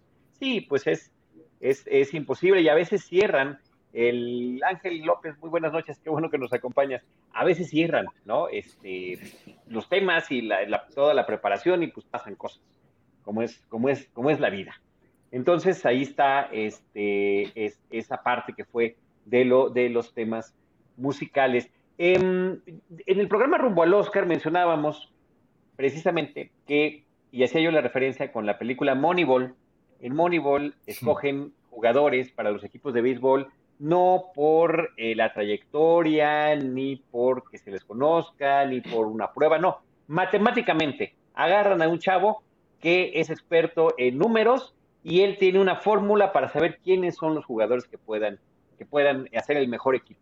Y termina resultando en una fórmula exitosa. Creo que aquí, pues ya eh, la mayoría de las de las quinielas estaba predicha, ya se sabía, ya se había anunciado, ya se esperaba.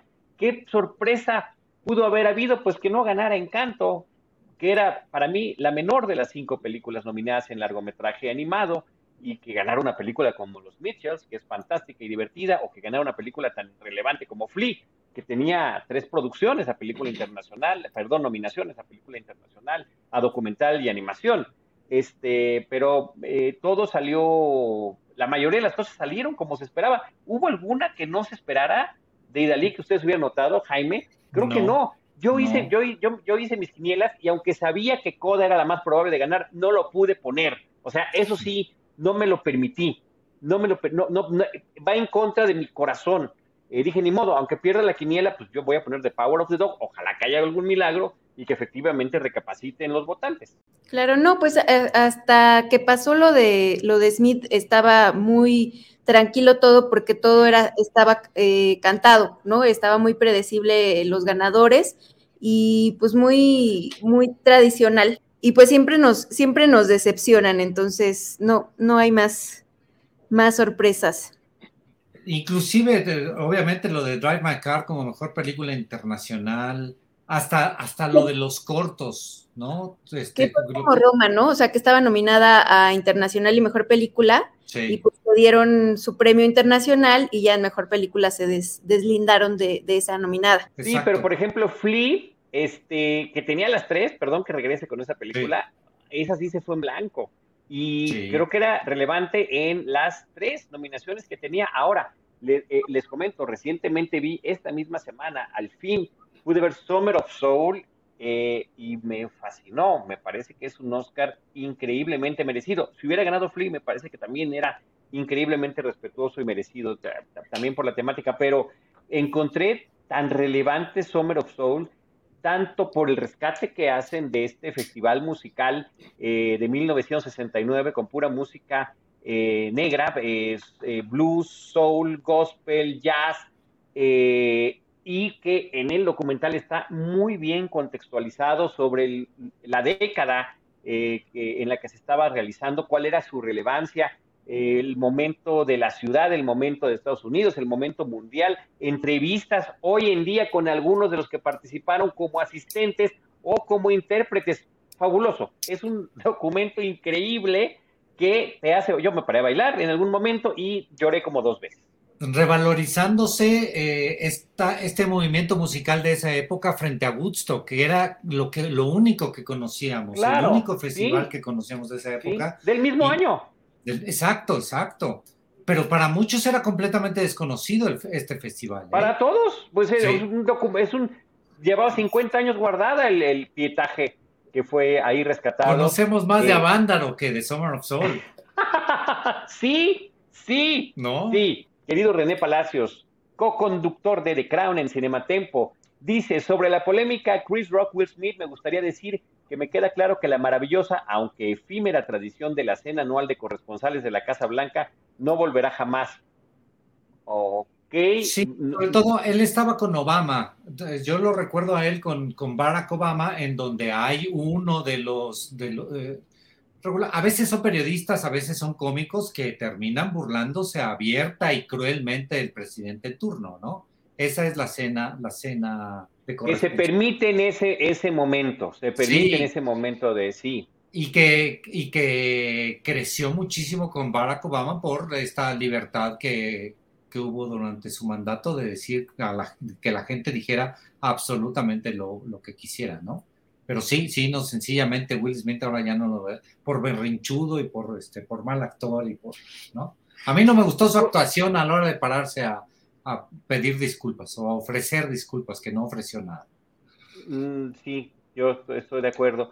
Eh, fuera de esta, de, de, la polémica, ¿qué les pareció la ceremonia? O sea, ¿les gustó o no les gustó? Pues es que fue como, ahora sí, un poco eh, al principio sí me gustó, lo, cuando pasó esto, eh, no lo, o sea, fue como cambiar el, las emociones de un momento al otro y em, a mí me generó ansiedad, ¿no? Este, este episodio, ya no disfruté como igual el resto de la premiación, em, pero a nivel, lo que ellos querían, que era agilizarla, pues me parece que sí, sí lo lograron, eh, que los números musicales estuvieron bien, eh, de pronto decían que Yatra estaba muy nervioso, y yo decía, bueno, no es por ofender, pero si Gael cantó y no es cantante, ¿no? En la ceremonia y, este chico pues sí, sí es, sí es, se dedica a la música, pues entonces eh, pues no tendría por qué estar nervioso, ¿no? Em, pero estuvo bien, va a ser una ceremonia inolvidable y no por las cosas correctas, como dices. Oye, Juan René Palacios Gaguín, querido René, ya me está haciendo la precisión. Dice René que se refería en el tema de la cena de corresponsales de la Casa Blanca. Eh, dice, me refería a que ahí se daban todos con todo y no pasaba nada. Pero allá había un acuerdo, eh, eh, ¿no? Implícito de que así iba a ser y era, era ese juego. Esto fue una cosa espontánea. O sea, se dieron sin que nadie hubiera avisado y eso de subirse al escenario en un, en un evento en vivo a golpear a otra persona, pues bueno, no, no hay, no, no, no veo por dónde poder justificar. Bueno, yo, yo quiero eh, mencionar de, la, de, toda la ceremonia varias cosas. Sí me gustaron y lo reitero, lo reitero, me gustaron las tres, las tres conductoras. Los chistes estos del toqueteo, para mí es una sátira de el acoso que han sentido las mujeres durante tanto tiempo, pues ahí les va, ¿no? Ahí vamos a. ¿Lo tienes que hacer para que, para que lo entienda? Yo creo que no. Puede ser. Yo, si fuera Josh Rowling o la esposa o la familia de Josh, sí, es como por, o sea. Pero él todavía se puso más, ¿no? O sea, se voltea y aquí me pongo pues, con una pared que es este Jason Momoa, me pongo este, con las manos en la pared y toqueteame. Lo, le ayudó a que, a que, a que el chiste se desarrollara y yo sí, personalmente sí me reí, sí estaba yo riendo. Bueno, otro momento para mí muy, muy emotivo y pasó muy al principio fue cuando Ariana de Vos gana el, el Oscar a Mejor Actriz de, Reparto. La manera... Anunciadísimo, anunciadísimo también, también. anunciadísimo, que mucha gente lo está diciendo que, que estamos hablando de cuotas, yo ahí sí tengo mis dudas por la manera de votar de la academia, porque todas esas cosas van en, votación, pero bueno, independientemente de si era por cuota o no era por cuota, porque ella se ha declarado abiertamente homosexual, este, y porque además es una afro-latina, etcétera, etcétera. Yo creo que en este caso es lo único, para mí es lo único rescatable, no es lo único, no quiero ser tan radical con, Amor sin Barreras, pero sí es de las cosas más rescatables de la película. Sí se me hace una película bastante aburrida, bastante, este, ¿no? Pero ahí implica que no me gustan los musicales, nunca me han gustado los musicales. Sí, sí, sí, ahí sí, eh, qué bueno que haces esa precisión. Oye, de que hubiera ganado, eh, ya para que ganara un remake, el de West Side Story, ese es el que debía haber ganado, en todo caso. Sí. Pues, pues, pero no, no a mejor película, perdón, tampoco. Pero fue muy emotiva las palabras que. que más que Coda, sí. Sí, sí, sí, más que Coda. Pero entonces, ¿no? Este, hasta abajo Licorice, luego este, Coda, luego Amor sin Barreras, ¿va? Esas son mis últimas tres. Ok, ok, mis últimas tres. Pero me gustó mucho. sí, me costó, me gustó mucho este, su discurso. Este, digo, no me sacó la lágrima, pero sí que sí te conmueve lo que habla de Steven Spielberg, lo que habla de su situación como mujer este, afro, afro-latina, creo que son de las cosas destacables. Y afro-latina y, y, también gay.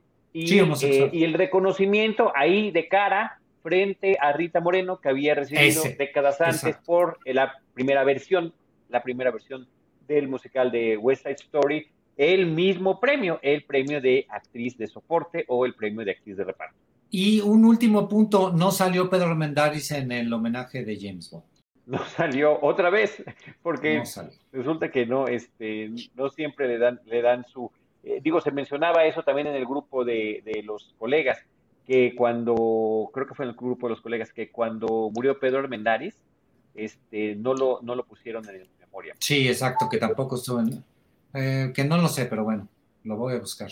El documental, pues ya, ya, lo había mencionado, ¿no? Que sí me parece que estuvo increíble que haya ganado Summer of Soul, pero sí me entristece que la película Flea se haya ido en blanco cuando, cuando es una película tan interesante, muy poderosa, habla sobre el tema de la migración, es a través de una entrevista, pero pues se, se utiliza la técnica de la animación justamente para darle otra dimensión y guardar la identidad del entrevistado. Eh, dice René Palacios otra vez, dice, es cierto también que ya quisiera ver a Will Smith intentando pararse, acercarse al presidente e intentar golpear al presidente de Estados Unidos. Pues sí, ahí está otro tipo de seguridad que, es un poquito más difícil de pasar. Bueno, Biden invitó en una semana antes, unos días antes, al elenco de CODA, a los cuatro que son miembros de la, de la familia, eh, para poder hablar como de temas de inclusión a, personas que tienen discapacidad auditiva en Estados Unidos, para hablar de empleos. Eh, y en, ahí, pues les, tocó ahí una banda de, Marina, les tocó el tema eh, de la película. Ellos no lo pudieron escuchar, pero tocaron el piano con, con su mano para sentir las vibraciones y bueno, la actriz que sí es oyente, eh, pues los estuvo ahí un poco coreando la canción. Entonces sí había como, como ya mucho involucramiento eh, político. Eh, sí, sí. ya se veía el, apoyo, ahorita que está René Palacios mencionando este tema de, de, la Casa Blanca. Y yo también quería decir que ciertamente esta ceremonia a mí me tocó eh, recibir mensajes de varias personas que no habían visto muchas de las películas, ¿no? Eso también hay que decirlo, eh, por hay gente que todavía no regresa a los cines, está esperando como a ver en dónde las, las llega a ver, eh, y sobre todo cuando no hay como mexicanos, como, como una película mexicana como había pasado en años anteriores, con La forma del agua, con Roma, eh, como que siento que hubo menos involucramiento, por lo menos por parte de, paisanos, ¿no? O sea, Raya eh, finalmente pues es una película de animación que ya también tiene ahí, está un poco más segmentada. Entonces, eh, pues bueno, había ahí como, como poco involucramiento por parte de, de algunos públicos y yo creo que pues después de todo lo que se generó esta, esta noche también es una oportunidad para que se revisen estas películas, ¿no? Eh, en lo que salen otras nuevas.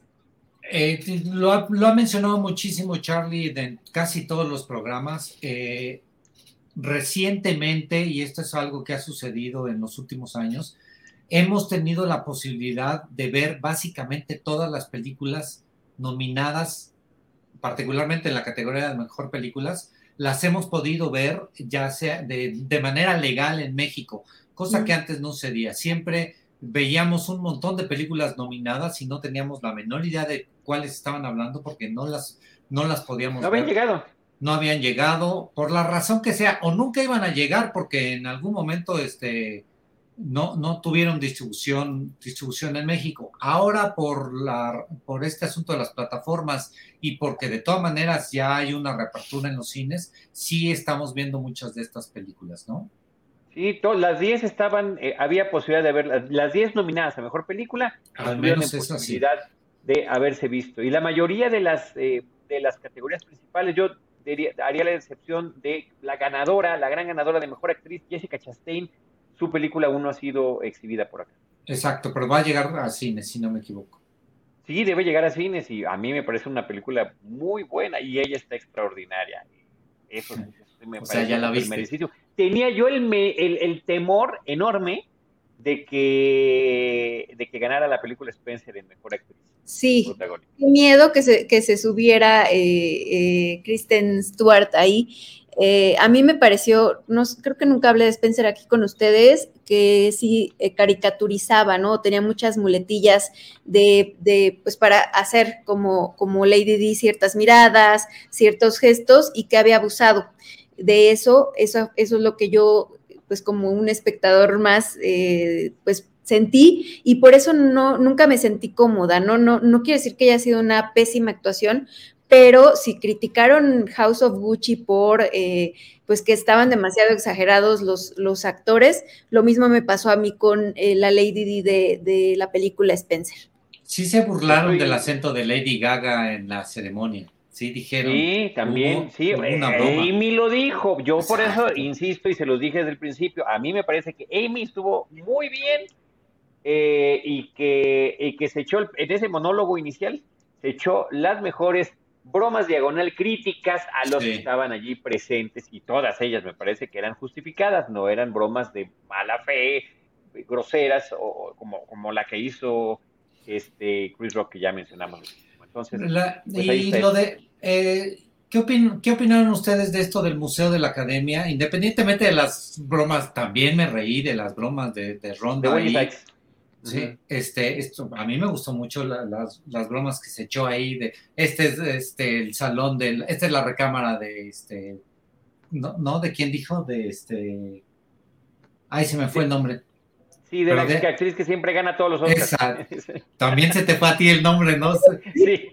¿Dijo Meryl Streep o cuál? Meryl Streep. Sí, Meryl Streep. Ah, este es como el cuarto de Meryl Streep. Ah, exacto. Esta es la recámara de Meryl ¿no? Entonces, está, y al de este la forma del agua, dice que estaba alguna este, escultura del, de la criatura de la forma del agua. Y dice, ah, Aquaman. ¿No? Entonces, este... En todas se equivocaba. Eso sí estuvo divertido. Y bueno, yo tengo una ilusión enorme de conocer algún día ese museo. Pero estuvo muy divertido y este, informativo.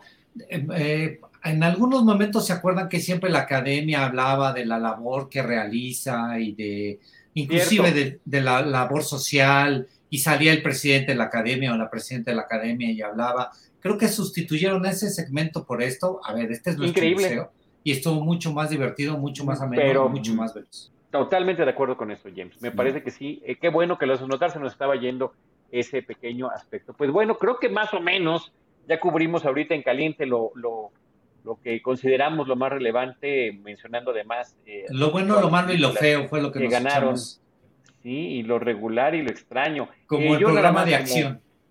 Un comentario final de cada quien, me he hecho primero el mío para que después vayan ustedes, el burro por delante.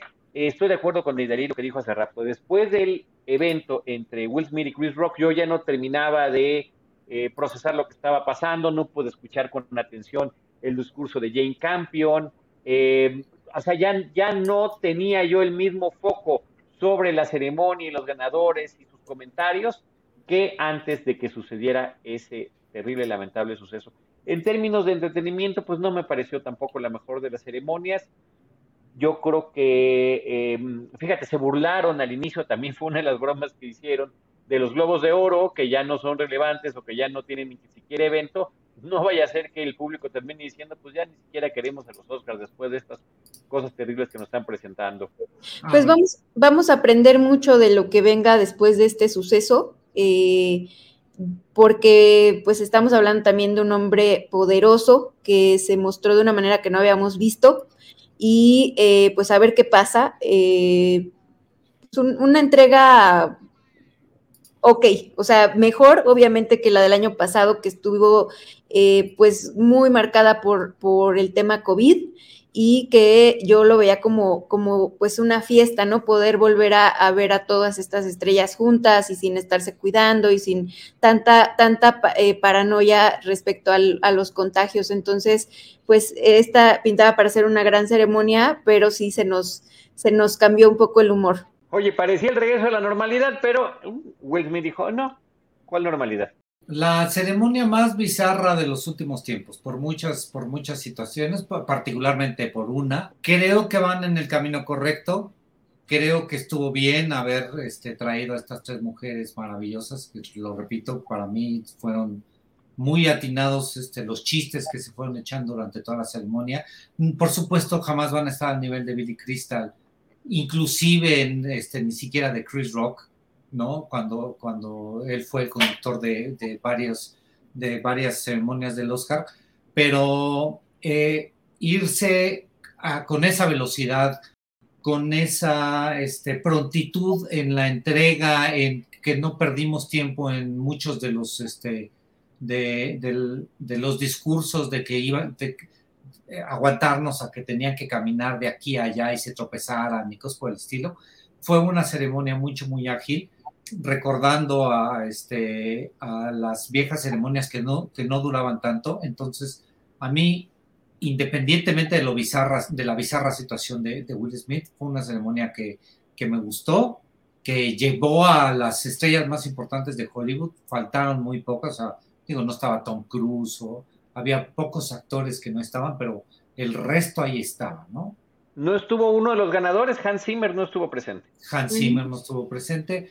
Este, no estaba Leonardo DiCaprio, se burlaron de él, un chiste ya muy gastado, de que le gustan las muchachitas, pero este, pero fue una ceremonia donde sí hubo estrellas, sí hubo estrellas de Hollywood, a diferencia de otras donde hemos visto que no necesariamente eran de estrellas de Hollywood, sino estrellas del espectáculo o de la farándula de los Estados Unidos. Variaciones sobre el mismo tema sería el, el chiste sobre Leonardo DiCaprio. Me gustó la variación, estaba hablando sobre su lucha a favor de la ecología porque le estaba dejando, un mejor mundo a sus novias. Y todavía hace la aclaración Amy, que son más chicas que él.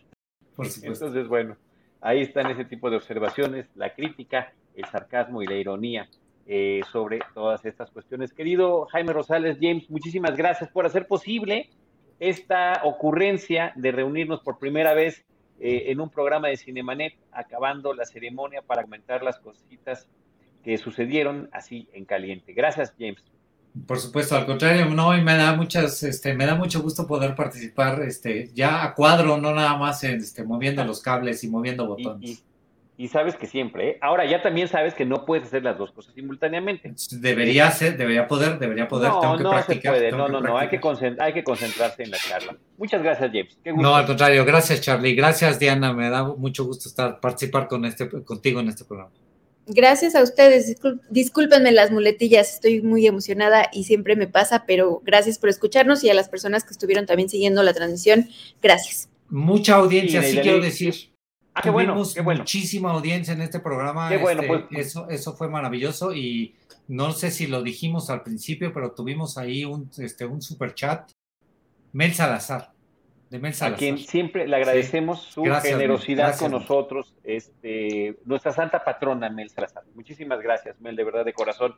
Y de Dalí, gracias a ti también, porque la primera ocurrencia, James, de decir, ¿y si hacemos algo acabando eh, la ceremonia de los Oscars fue de, de Idalí? Había quedado ahí como que, ah, tal vez, pero pues hoy, hoy en un, en un intercambio de WhatsApps con, con, con Jaime, quedamos que sí, y luego inmediatamente a Deidali, a todos los demás, a quienes pudieran, también saludamos con mucho cariño a nuestros compañeros, estuvieron en diferentes cosas, en diferentes, eh, eh, obviamente cubriendo y ocupados, pero qué bueno que el equipo de Cinemanet y Cinematempo nos pudimos reunir en esta ocasión. Gracias a todos, gracias Deidali, gracias Jaime Rosales, y bueno, a ver rápidamente, eh, Juan Morales, René Palacios, Tutsi, Lucero Calderón, Ángel López, Pepecas, Picapapas, todavía me costó trabajo. Pepecas, muchas gracias que siempre estás participando con nosotros. Antonio Guzmán, que nos estuvo haciendo algunas precisiones y que por supuesto inmediatamente las tomamos. Matt, Matt 69, eh, Cris Mendoza. Abrazo, Cris. Beso, Cris.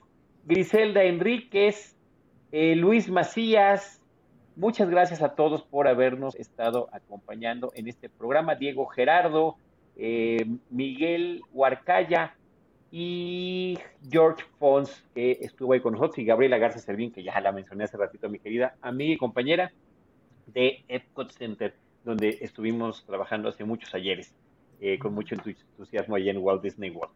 Eh, nosotros, desde Cinemanet, ¿qué haremos? Les estaremos esperando en nuestro próximo episodio con cine, cine y más cine. Esto fue Cinemanet. Con Charlie del Río, Enrique Figueroa, Rosalina Piñera, Diana Su y Teitali Gómez. El cine se ve, pero también se escucha. Cine, cine y más cine.